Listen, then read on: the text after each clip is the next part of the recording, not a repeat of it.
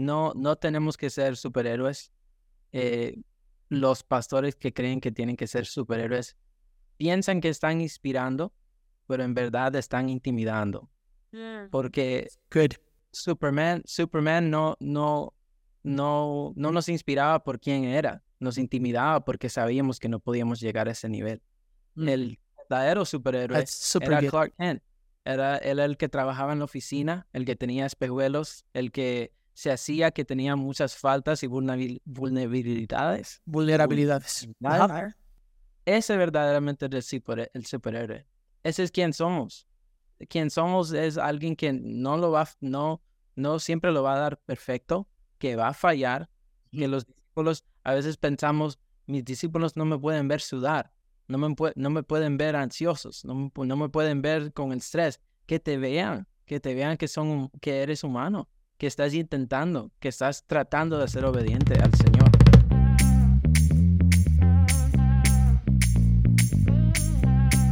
Bienvenidos a un episodio más de Danny Simão Podcast. Es un gusto tenerte acá conmigo en este espacio. Nosotros hemos tenido bastantes episodios, bastantes entrevistas y bastante contenido para que tú puedas ahí buscar, ser edificado, crecer y avanzar en tu llamado en el reino de Dios. Y hoy no va a ser diferente, en ese episodio no va a ser diferente, pero si tú aún no buscaste, no escuchaste los otros episodios, tú puedes buscar tanto en YouTube como en Spotify, como Dani Simão Podcast. Y prepárate porque hoy tenemos unos invitados muy especiales que yo sé que la entrevista de hoy va a traer algo de aliento, sanidad y también de empoderamiento a tu corazón para que puedas vivir tu llamado en el Señor Dios. Y hoy yo ya quiero dar la bienvenida aquí a Rico y Vanessa eh, Gracia Cruz o Cruz Gracia, ¿cómo lo digo? Solo para decirlo bien. Bueno, entonces tenemos aquí a Rico y Vanessa, son los amigos que tuve el privilegio de conocer en Hawái en el año del 2020, cuando estuvimos juntos ahí eh, en un gathering, en un ajuntamiento para el Descend. Antes de dejarles hablar, yo solo quiero presentarles un poco más. Rico y Vanessa eh, lideran, son pastores de jóvenes en la iglesia llamada Segadores allá en la ciudad de Miami. Rico y Vanessa, gracias por su tiempo y bienvenidos. Bueno, muchas gracias, gracias por tenernos a nosotros. Estamos muy emocionados. Muy bien, muy bien. Ok, entonces vamos aquí ya. Yo quiero entrar en algunas preguntas eh, porque yo entiendo que ustedes crecieron en una atmósfera de iglesia, una atmósfera de familia pastoral. Y yo quiero eh, preguntarles cómo fue esa experiencia de crecer en una familia pastoral. Mm. Bueno, en mi caso, yo crecí en una, en una familia pastoral y después yo puedo dejar que mi esposo explique un poquito cómo fue para él añadirse a eso. fue como un proceso, un culture shock, Ajá, un shock cultural.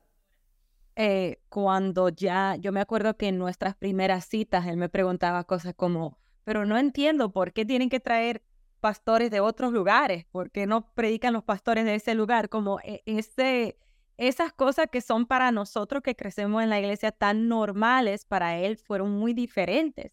Pero en mi caso, como todo en la vida, fueron, hubieron cosas buenas y cosas malas, pro y contra. Yo le doy muchas gracias a Dios porque como dice la palabra en, en los salmos, he sido bendecida en poder andar toda mi vida y, y no experimentar muchas de las cosas que experimentan muchas personas de afuera. He sido muy guardada, um, pude ver de una muy temprana edad pasión por Dios, pasión por edificar el reino. Mis padres me enseñaron quién era Dios, que Él Wow. es sanador, que Él es salvador.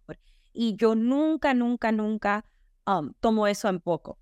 A la misma vez hubieron challenges, hubieron desafíos, hubieron cosas que yo, que yo decía, man, todo el mundo me mira, todo el mundo espera cosas de mí y yo no me apunté para esto. Esto fue algo que hicieron mis padres y ahora yo como que estoy pagando el precio. Fue algo que yo sentí de, de jovencita, ¿verdad? Era como, bueno, si mis padres hubieran sido dentistas, no, nadie me, nadie me va a mirar a mí para arreglar dientes, ¿verdad? Claro.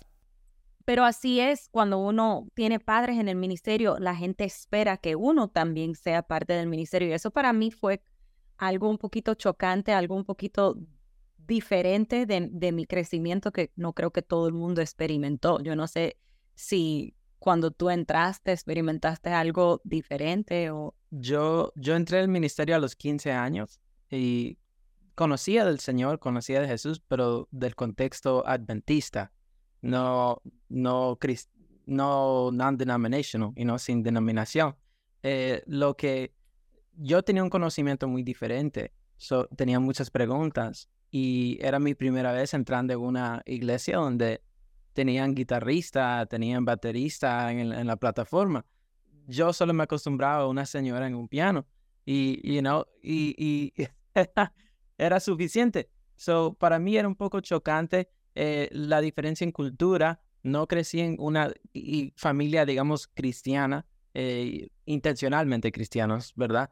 Ah, muchos dicen que son cristianos, pero eh, conocí con ese conocimiento, crecí con ese conocimiento de solamente de Jesús, solamente de Dios. Todavía no conocía al Espíritu Santo, pero ya ingresándome a la iglesia a los 15 años empecé a entender que hay mucho más de lo que uno ve y, eso me ayudó mucho eh, en entender cómo era. Buenísimo. ¿Y tú ya llegaste y después de cuánto tiempo le conociste? O sea, llegaste a Segadores. Sí. ¿Y después de cuánto tiempo le conoces a Vanessa o le cortejas? No sé. Esa fue la... ¿Cómo fue eso?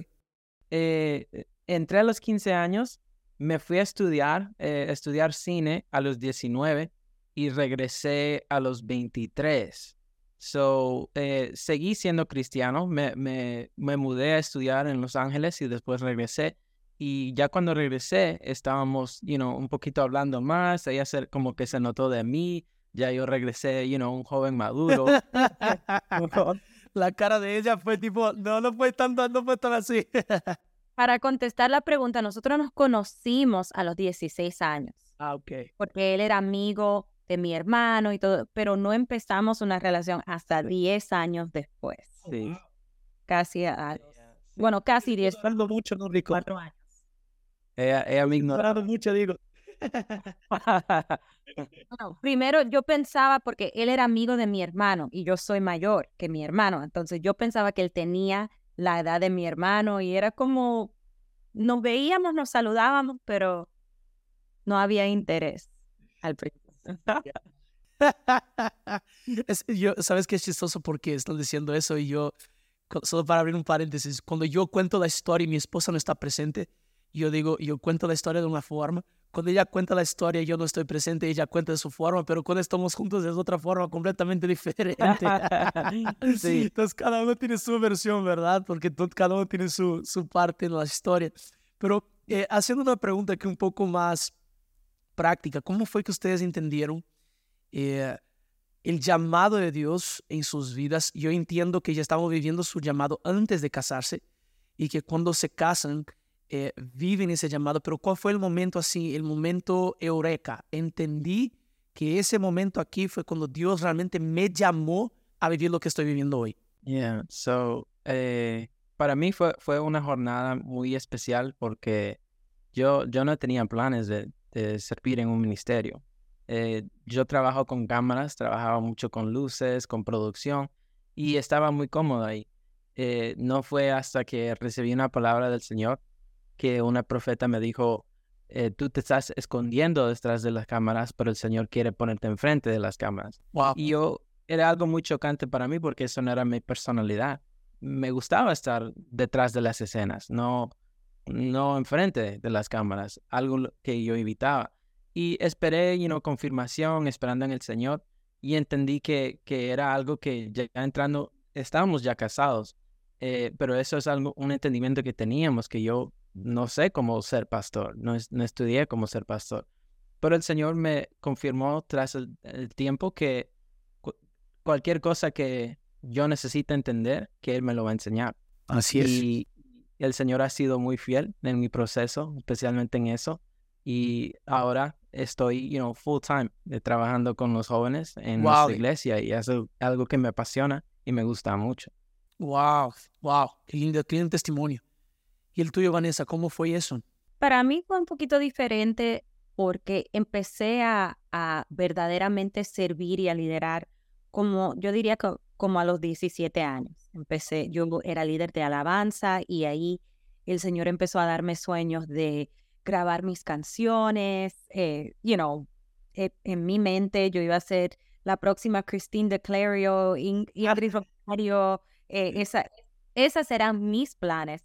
Y en mi caso, lo que el Señor hizo fue que cambió, yo ya lo quería servir y ya me sentía llamada, pero Él cambió lo que yo veía como mi llamado, porque a los 23 años mi mamá se va al cielo, se gradúa al cielo, como a mí me gusta decir. Fue promovida. el, el Señor empezó a decirme, tome cargo de el ministerio de tu mamá, el ministerio de las mujeres, el liderazgo en la iglesia, liderando también el staff, e, el equipo laboral de la iglesia. Y eso, después de ver a mis padres, aquí que estamos hablando de crecer en la iglesia, era lo único que yo no quería. Yo decía, yo no quiero pastorado, yo quiero servir a Dios, pero esto era lo que yo decía cuando era jovencita. Yo decía, Ingrid Rosario llega a una iglesia, todo el mundo la aplauda, todo el mundo la ama y se va. Mis padres tienen que estar ahí con la gente traicionando, la gente hablando que por qué lo pagan, que de dónde lo pagan, que son ladrones, que yo decía, yo no quiero eso, yo quiero entrar a las iglesias y salir y no bregar con gente. O sea, e, esa era mi herida. Yo decía, yo no quiero bregar con gente. Yo escuché una vez a, un amigo decir eh, jocosamente, decía, los evangelistas tienen problemas de dinero, pero los pastores tienen problemas con la gente. Era como, eh, y yo decía, yo no quiero tener esos problemas con la gente, pero el Señor empezó a decirme, yo me acuerdo un día que yo estaba orando y el Señor me dice, tú puedes ser una adoradora buena o yo te puedo hacer una pastora excelente. Wow. Porque yo te equipé por eso. Aunque no es lo que estás viendo tú, es lo que yo, es a donde yo te estoy pastoreando, a donde yo te estoy guiando. Y ahí me abrí y dije, ok, Señor. Yo, yo decía, oh, otra cosa que yo decía, yo decía que yo no hablo, yo canto. No, no me gustaba hablar, eh, eh, me gustaba cantar, ir, decir, you know, lo único que yo decía era, ¿cuántos aplauden? You know, eh, ¿Cuántos quieren adorar a oh, Dios? levante sus manos. Oh, yo lo veía como mucha presión. Yo decía, no, no va a decir algo que no deba y después critica a la gente. Tenía eso muy, muy um, marcado en mi corazón porque había sido, había sido muy herida por la gente de la iglesia. Pero el Señor empezó a poner palabras en mi boca y, y aquí estamos y ahora yo predico Ahora tengo problemas de, de, gente también, pero está bien. El Señor sana, el Señor le da sabiduría así a uno. Es, así es. Y, y, he encontrado un amor por el pastorado. Yo creo que los dos. wow. Yo quería entrar en la primera pregunta en eso que estamos conversando. La primera pregunta sería, eh, ¿cómo ustedes encuentran el pace, el ritmo? Eh, entendiendo que, eh, voy a decir a la gente aquí que ustedes tienen tres hijos y una cuarta en camino. Eh, entonces son cuatro hijos que están viniendo por ahí y yo voy a tener mi primera bebé y yo ya estoy ya pensando cómo va a ser porque estoy viajando un montón. Para mí ya es locura pensar en eso, pero cómo, cómo ustedes lidian con eso, eh, entendiendo que Dios ya sanó su corazón y están viviendo un ministerio. Eh, Vanessa, entiendo que viaja un poco más que rico para predicar, para salir, para estar afuera. ¿Y cómo ustedes lidian con ese pace, con ese ritmo de ustedes? Mm. I mean, yo, yo, yo puedo empezar. Yo, yo creo que para mí es entender que es, que son ritmos. Entender que van a haber días, por ejemplo, donde no estoy en mi casa, estoy viajando, estoy haciendo lo otro, pero después tengo que recompensar o compensar en mi casa. No puedo, por ejemplo, yo mañana viajo a Chile no puedo volver de Chile y irme, e irme inmediatamente a otro lugar o irme ni siquiera inmediatamente a la oficina. Yo tengo que sacar tiempo para descansar, para pasar tiempo con mi familia. Y algo que yo vi creciendo, que yo creo que está cambiando en esta generación y, y me gusta que está cambiando, es que la generación antes era trabajar, trabajar, trabajar y nunca paraban. Tenían un buen work ethic, como decimos en inglés, pero no tenían un buen rest ethic. Sabían trabajar, pero no sabían descansar. Una buena ética laboral, pero no una buena ética de descanso.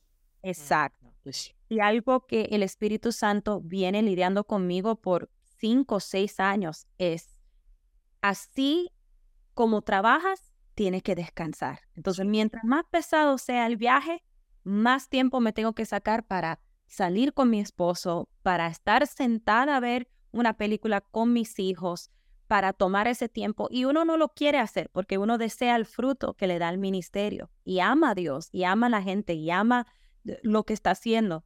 Así que para uno parar o, bajar la velocidad a veces duele, pero es necesario. Eh, eh, yo le digo a la gente, es como ir al gimnasio. Tú no puedes ir al gimnasio al 100 tres horas todos los días. Tú puedes entrenar y, entrenar y quizás llegar ahí, pero lo más saludable es así como tú tomas tiempo para entrenar, tú tomas tiempo también para descansar, para hacer cosas más livianas, para, para que tu cuerpo se adapte otra vez. Si no, tu cuerpo no va a dar. Así es, así es. Sí, eh, para mí creo que es, es una conversación continua. Eh, no, no tiene ni fin ni principio. La verdad es que tenemos que comunicar eh, las expectativas, lo que esperamos. Eh, bueno, los niños dicen que, que te hacen falta, you know, so cosas así se tienen que decir ah, o nosotros tenemos que ser muy intencionales con el tiempo que sí tenemos juntos. es, es parte de la, de la conversación y siguiendo ese ritmo, siguiendo ese pace, nos ha ayudado mucho. Hemos entrado en temporadas donde hay viajes cada fin de semana y, entendemos que no solamente toma un, costo físico para la persona que va viajando, sino también para la persona que está en casa con los niños. Eh, entender el, el pace no solamente del viaje, sino el pace del descanso. Eso, eso quiere decir yo, yo di mientras tú recibiste. I have to receive now in order to give. Eh, sí. Yo tengo que recibir ahora para, para que pueda dar, claro. Exactamente, sí. So, ese, ese ritmo es lo que nos ha ayudado y es una conversación que llevamos años teniendo. So, estamos en un buen lugar. Eh, sabemos nuestras temporadas, las conocemos muy bien. Sabemos que los fines del, del, del año no vamos a viajar mucho, que va a ser muy tiempo muy familiar, muy entre familia. Estamos a tiempo también que, que llegue la niña en noviembre. So, eso sí nos va, nos a disminuir un poco. Ni, ni, ni, a recoger el, el periódico, you know? Vamos a estar aquí en casa. Buenísimo. Sabes que algo que, que ustedes dijeron, enfatizaron, fue la cuestión del descanso. Y una de las cosas que yo entendí sobre el descanso es que cuando Dios crea el ser humano, Adán y Eva, Él crea en el sexto día. Pero Él crea dándoles una asignación. Pero el ser humano, Adán y Eva, ellos no comienzan a cumplir la asignación antes de entrar en el día 7, que es el descanso, porque todo se renueva el día 8, que son los nuevos comienzos. Entonces el ser humano es creado, recibe la asignación y Dios no les manda a trabajar, les manda a descansar. Entonces nosotros entendemos que no es a partir, nosotros no trabajamos para descansar. Nosotros trabajamos a partir del descanso, a partir del descanso en el Señor, ¿verdad? Nosotros hablamos sobre eso. Creo que te comenté algo, Rico, en la, vez que, la última vez que, que, sentamos a conversar. Y yo estuve en Miami, conversamos un poco y yo mencioné algo de eso, que es muchas veces nosotros pensamos que Dios descansó porque estaba cansado. No, Dios descansó porque había terminado. Sí. Entonces, nosotros tenemos que entender que hay dos dinámicas en el descanso, que la primera es yo hago las cosas a partir del descanso, pero yo también descanso físicamente cuando yo entendí que mi asignación para ese tiempo, para esa temporada ha sido terminada. Entonces, eh, para mí es bueno entender eso, porque ahí tú encuentras el ritmo. Eh, yo, yo sobre el ritmo que yo he estado preguntando, yo entendí eso.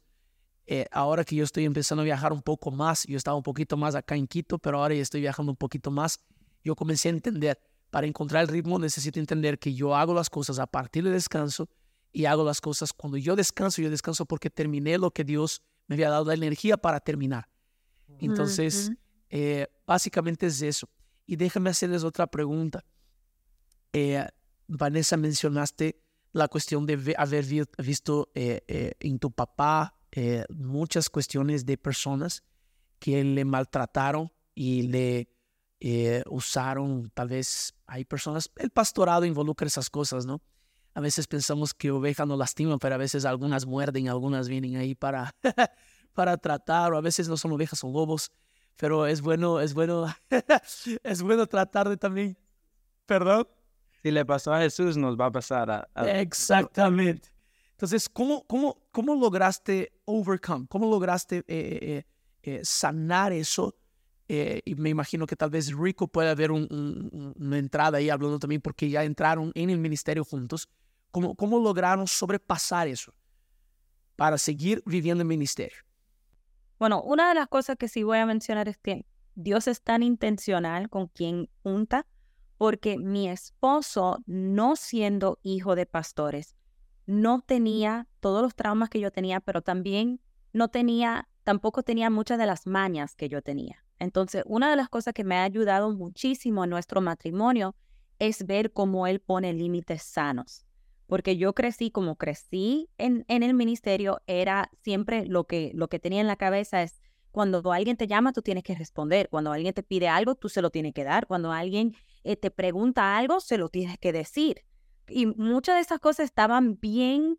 Eh, sí, yo, yo estaba como bien programada. Entra mi esposo y me da otro, obviamente cosas bíblicas y, con la sabiduría del Espíritu Santo, pero es otro punto de vista donde mi esposo decía, pero no tienes que ir si estás cansada. Eh, no tienes que contarle a esa persona lo que estás planificando en tu vida. No tienes que darle eh, un préstamo a todo el mundo que te lo pida.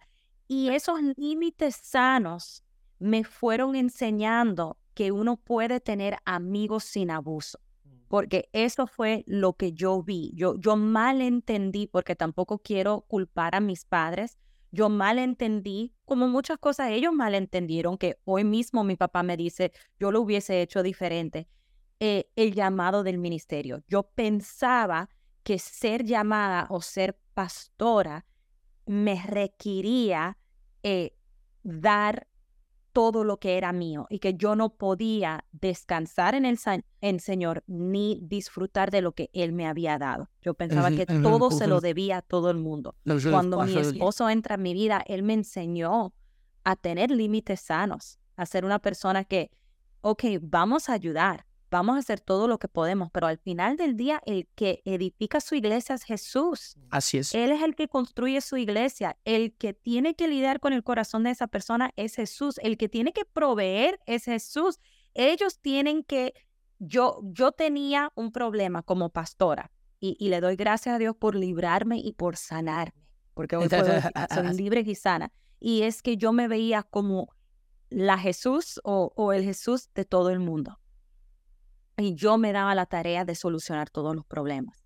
Cuando yo empecé a verlo diferente, entonces mis relaciones se fueron sanando, fueron eh, convirtiéndose en relaciones más sanas y así yo me pude sanar porque pude descansar. Otra vez hablando del descanso, yo pude descansar, yo pude saber lo que era apagar mi teléfono un sábado y pasar tiempo con mi esposo.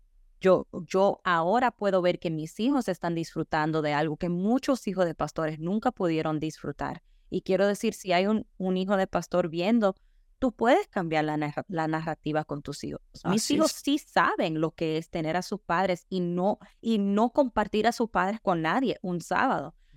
Y eso hace que ellos mismos quieren ir con nosotros el domingo a la iglesia y nos ven predicando y nos ven aconsejando a 10 personas y tienen que a veces quedarse un poquito más tarde para cuando nosotros estamos aconsejando, pero ellos no tuvieron el sábado. Así es. Ellos saben que no están compitiendo con la iglesia, que ellos vienen primero y que después nosotros vamos a dar lo que tenemos para la gente de la iglesia. Buenísimo. añadir algo. Sí, eh, bueno, eso es el poder del no, ¿verdad? De diciéndole simplemente no. Eh, sentía mucho que en el principio de nuestra relación y ya nuestro matrimonio, eh, habían cosas que yo notaba que tal vez, you know, no, no se habían dicho. Y, y era, yo miraba y notaba que no solamente mi esposa, sino muchos en la iglesia tenían, evitaban decir no, por, por no ofender, por no enojar a nadie, por... Y nos como medio convertimos una cultura de no sé cómo decirlo en español, pero people pleasers, que solo... Solo agradar personas. Ajá, solo agradamos a las personas. Y si estamos agradando a alguien y dándole tiempo a alguien, estamos quitando el tiempo de nosotros, eh, de nuestra familia, de nuestra, de nuestra De casa, de Dios también. Y eso nos, nos va a hacer daño, aunque no lo veamos, lo vamos a ver con el tiempo. Y, y eso era algo que yo entendí ya empezando y es al- algo que ya ahora que estoy full time y en el ministerio eh, aconsejando jóvenes, es algo que yo he notado, que yo todavía tengo que empezar a decir que no y, eh, y no caerme en la rutina de, de tengo que decir que sí, hacerme disponible. Mis líderes saben que si, si yo no les contesto, les voy a responder más tarde, que no hay que, no hay que, eh, nadie se, yo les siempre les digo, si nadie se está muriendo, no me tienen que llamar. y, y ellos lo entienden y ya saben por qué, porque eh, es un balance saludable para Así mí, es. para mi esposa. Yo no voy a estar hablando en el teléfono ya eh, después de las nueve de la noche con, con mis líderes o esto y lo otro. Eh, sabemos y tenemos ese, ese balance y esa conversación. Muy bien. En el caso de ustedes, el rico fue quien trajo los límites. Mi caso fue María Ángel. Porque yo, yo crecí en la iglesia, mis papás no son pastores, pero son eh, personas que son muy fieles en el servicio a la casa del Señor. Y yo crecí con esa mentalidad y viendo los pastores dando su vida por la gente. eh, y muchos de esos pastores, infelizmente, eh, sus familias quedaron descuidadas. Lo que no es el caso de mis papás, porque los tres hijos hoy servimos al Señor Dios. eh, y yo soy el único pastor en, en la familia. Y yo cuando entré al ministerio eh, y conocí a María Ángel luego de ya cinco años pastoreando, yo conocí a María Ángel. Entonces María Ángel ya vio mi ritmo. Yo estaba ahí y ella dijo, yo entiendo tu llamado, yo voy a apoyar tu llamado, pero vamos a entender, una- déjame traer una otra, una otra perspectiva de quien no está en el ministerio. Y, y creo que fue un tiempo de, y hoy creo que tenemos un ritmo súper saludable también como pareja y como familia. Y algo que yo entendí eh, cuando Vanessa y, y Rick, ustedes estaban hablando sobre la cuestión de entender límites y cosas así, y de familias pastorales destruidas, me recordé mucho de la historia de Lot en la Biblia, cuando Lot recibe a los ángeles de Dios en su casa y vienen los hombres de la ciudad de Sodoma para tratar de tener relaciones sexuales con los ángeles o con las hijas y todo, y, y, Lot dice, no, no, protejo los ángeles y doy a mis hijas. Entonces, básicamente, Lot ya tenía sus hijas, su familia y tenía la presencia de Dios con él en su casa. Pero él prefirió dar su familia por la presencia de Dios, siendo que él tenía la oportunidad de mantener las dos dentro de la casa. Entonces, eh, nosotros tenemos que entender que eh, el ministerio no puede sacrificar la casa, ¿no? Y entendí también que no es sacrificar la familia por el ministerio, es una familia que sacrifica juntos por el ministerio. Entonces, los dos estamos haciendo sacrificios, los dos estamos ha- haciendo eh, eh, nuestro esfuerzo también para servir al Señor Jesús, ¿verdad? Entonces, no sé si quieren comentar algo ahí que, que están pensando que está pasando por sus mentes. No, solo algo que aprendí ahí en esa misma línea es, y yo lo mencioné antes también, Jesús dice, sobre esta roca yo Exacto. edificaré a mi iglesia. Entonces, la responsabilidad de edificar a la iglesia en realidad es de Jesús. Así Pablo es. lo dice también en Primero de Corintios.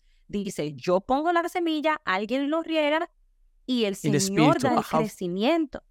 Muchas veces nosotros nos quemamos, we burn out Ah. ah, en el ministerio porque estamos tomando una responsabilidad que le, que le corresponde a Dios y estamos Eso. dejando la responsabilidad que Él nos dio. Porque Exacto. una cosa que nunca el Señor delegó ni dio permiso a nadie a delegar, la crianza de los hijos y el matrimonio. Exactamente. Nadie más. Mira, otras personas pueden ministrar en la iglesia. Uno puede edificar un equipo y debería de discipular, porque parte de nuestro, nuestra obra como pastores es discipular. Ah, Así es. Entonces deberíamos de discipular a otros para que otros también nos ayuden con la obra, pero no podemos discipular a nadie para criar a nuestros hijos. No podemos, yo no puedo discipular a nadie para cuidar a mi esposo. Entonces, qué triste que por muchos años, muchas generaciones lo tuvieron um, Al revés. al revés. Sí, sí. Sí, como la, la persona que tiene, esta- tiene que estar en la iglesia porque si no se cae, porque el reino, porque tomando todo eso sobre ellos, todo ese peso sobre ellos y delegando o dejando a sus familias, cuando en es. realidad debería de ser, yo tengo que estar ahí para mi familia, es lo único que nadie más puede hacer. Y en la iglesia yo voy a hacer todo lo posible, todo lo que el Señor me ha mandado. Yo voy a sembrar mi semilla y confiar que Él va a edificar su iglesia y que Él va a dar el crecimiento. Yo creo que es. la orden eh, que nos ha dado el Señor y cuando hacemos la cosa en ese, en ese orden, vemos el crecimiento. Así como estabas hablando de, del el último día. Es un día de descanso, pero no quiere decir que es un día sin fruto. Así es. Porque seis días con la bendición de Dios pueden hacer mucho más que siete días fuera de orden y fuera de, de del descanso establecido por Dios. Exacto, fuera del descanso. Fuimos, fuimos muy bendecidos. Bueno, quiero decir dos cosas. La primera, fuimos muy bendecidos por un libro que se llama Emotionally Healthy Spirituality y también Emotionally Healthy Discipleship. Espiritualidad emocionalmente sana. Ajá, y, y discipulado emocionalmente sano. Eh, esos libros nos bendicieron mucho porque empieza el libro con el pastor diciendo, nos íbamos a divorciar, siendo pastor ya de casi 20 años. Yo no conocía a mi esposa, yo no conocía a mis hijos, y él empieza con, yo trabajaba mucho por la iglesia, pero no trabajaba mucho por mi familia. Y él llegaba a su casa después de ser, eh, predicar cinco servicios un domingo, llegaba a su casa y sus hijos no lo conocían, no lo preguntaban cómo estaban. No, no, solo, hey, ¿cómo estás? ok, muy bien. Y, y se iban. Eh, su esposa no sabía cómo hablar con él si no era de la iglesia. Y, y se estaban, se estaban eh, separando. Y nos bendijo mucho porque nos abrió la puerta y los ojos a, a tener esos, esos boundaries, esos límites sanos eh, en nuestras casas y en el ministerio. Lo segundo que quería decir es que a veces, muchas veces confundimos la iglesia con el reino del Señor. Y mm. estamos pensando que estamos complaciendo al reino y no a la iglesia. Y llegan pastores cansados de sus casas diciendo, todo esto lo quise por el reino, pero no hiciste nada por el reino, hiciste verdaderamente todo lo que hiciste por tu iglesia, por tu gente, no especialmente por, por el reino, porque parte del reino del Señor, parte del llamado, llamado que tenemos es cuidar nuestras casas, es cuidar nuestros hijos, es cuidar a nuestra esposa, es ser los sacerdotes de nuestros hogares. se nos olvida que a veces entregamos mucho a la iglesia pensando que estamos entregando mucho al reino y no es así. Eso es muy, es muy buena la dinámica que acabas de decir, Rico.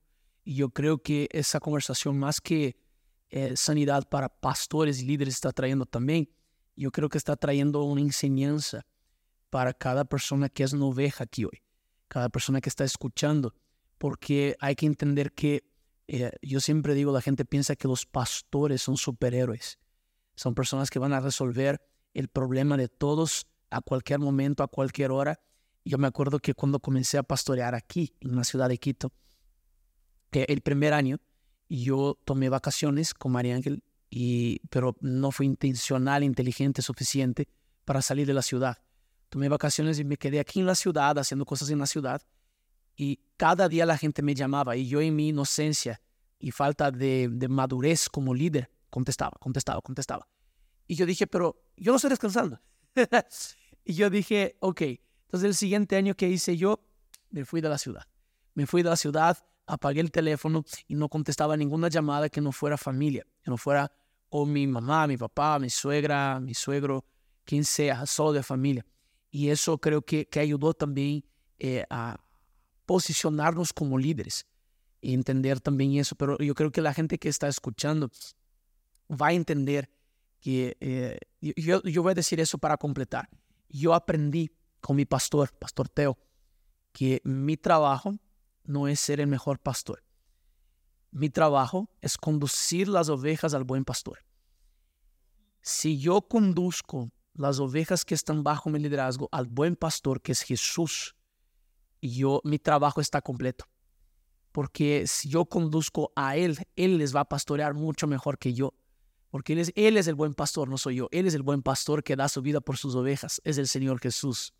Pero ahora, nosotros muchas veces eh, entramos en ese papel, como tú dijiste, Vanessa, antes, de Mesías, de, de Jesús, de rescatadores, de ir a rescatar y, no entendemos que nuestro trabajo es conducir a la gente al, buen pastor. Y yo y las personas que están escuchando aquí deberían entender que el trabajo de un buen pastor humano, como yo, como tú, eh, debería ser conducir al buen pastor. Porque si tú conduces a Jesús, Jesús va a resolver tus problemas. ¿no? yo puedo ayudar, estoy aquí, estoy para aconsejar, estoy para cuidar, estoy para, para todo eso también, pero Jesús es mucho mejor que yo, ¿verdad? Jesús es mucho mejor que nosotros. Y ya para encaminar ahora ya al final de, la, de nuestra conversación, yo quisiera eh, preguntarles qué consejo ustedes darían. Eh, yo siempre hago esa pregunta y tal vez no sé si ustedes ya recibieron esa pregunta. Vanessa, ¿qué darías, qué consejo darías a Vanessa de hace 10 años? Y rico, ¿qué consejo darías al rico de hace 10 años? Cuéntenme. Mm, yo creo que yo diría eso mismo, lo que estamos diciendo, que yo no tengo que ser superhéroe y que el centro de mi iglesia no tiene que ser yo, el centro de mi familia no debería de ser yo, debe de ser Jesús. Y yo debería de ser simplemente una de las personas haciendo lo que el Señor me ha mandado hacer, pero como dice la palabra, mejor es la obediencia que el sacrificio. Así es. Había muchos años de mi vida donde yo estaba sacrificando todo, pero no siendo obediente, porque mm. el Señor me estaba llamando a descansar, a cuidar mi familia, a cuidar mi casa, a cuidar mi cuerpo. o, en otro tiempo pudiera hablar muchísimo de, de las enfermedades que, que, yo tenía, que muchas eran eh, empeoradas por el estrés, por el estrés que, que traía el ministerio, el pastorado. Entonces estaba sacrificando, pero no estaba siendo obediente. y, yo me encantaría volver hasta hacia atrás y decirle a Vanessa, no tienes que hacerlo todo. El Señor tiene todo bajo su control. Tú solo tienes que poner la, semilla. Cuando tú pongas la semilla, Él va a dar el crecimiento. Y si no crece, es, porque Él no quiso que creciera, porque no era para ti. Descansa en Él y tómelo suave. Excelente, buen consejo. Buen consejo, bien consejo, buen consejo. Eh, me encanta que estamos hablando de superhéroes porque yo también pienso que eso diría, digamos, al rico de hace 10 años. Eh, diría que no, no tenemos que ser superhéroes. Eh, los pastores que creen que tienen que ser superhéroes piensan que están inspirando, pero en verdad están intimidando. Mm. Porque Superman, Superman no, no, no, no nos inspiraba por quién era nos intimidaba porque sabíamos que no podíamos llegar a ese nivel. Mm. El verdadero superhéroe era Clark Kent. Era, el que trabajaba en la oficina, el que tenía espejuelos, el que se hacía que tenía muchas faltas y vulnerabilidades. Vulnerabilidades. Ese verdaderamente es el superhéroe. Ese es quien somos.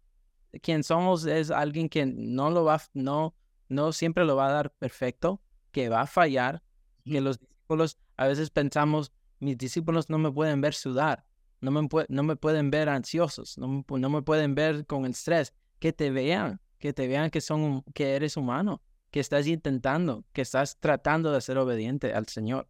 Eh, yo, yo me diría que no vale la pena pretender, sino que vale la pena ser honesto y, y no, no pretender que tengo todas las respuestas cuando no las tengo sino ser más obediente a lo que el Señor me ha pedido hacer.